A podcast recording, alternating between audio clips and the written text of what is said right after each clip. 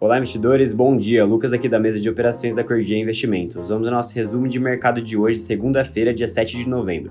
Os principais acionários no exterior operam com leve viés positivo hoje, com um dia mais vazio de indicadores econômicos, mas com uma semana marcada por vendas de varejo em setembro na zona do euro, dados da inflação de outubro da China e Estados Unidos e PIB do Reino Unido sendo que ainda nessa semana acontece na terça-feira a eleição do Congresso dos Estados Unidos, que renovará a Câmara dos Deputados com um terço dos senadores e deve também definir os governadores de 38 estados.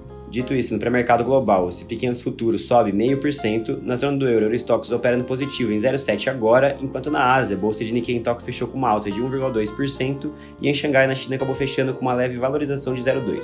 E entrando aqui na parte de commodities, o petróleo e o minério de ferro tem leve baixa, após a China reafirmar a sua política de Covid-0 por lá, esfriando as especulações da semana passada sobre a flexibilização das restrições.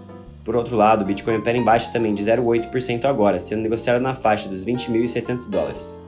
E além disso, no noticiário corporativo internacional, a Meta, dona do Facebook e do Instagram, comentou que planeja iniciar as demissões de larga escala nessa semana, conforme publicado pelo The Wall Street Journal. E a Apple comentou também que espera produzir 3 milhões a menos de aparelhos de iPhone 14 do que previsto originalmente neste ano com a política de Covid-0 na China.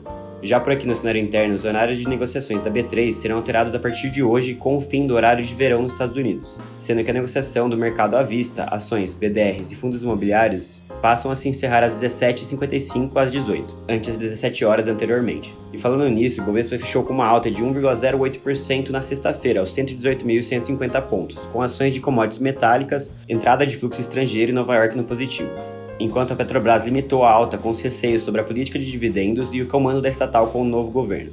E o dólar caiu 1,3%, cotado aos R$ 5,05. No cenário político, os integrantes da equipe de transição do presidente eleito Luiz Inácio Lula da Silva devem ser divulgados hoje. E segundo a imprensa, os economistas André Lara Rezende, Pércio Arida e Guilherme Mello foram convidados para a equipe de transição.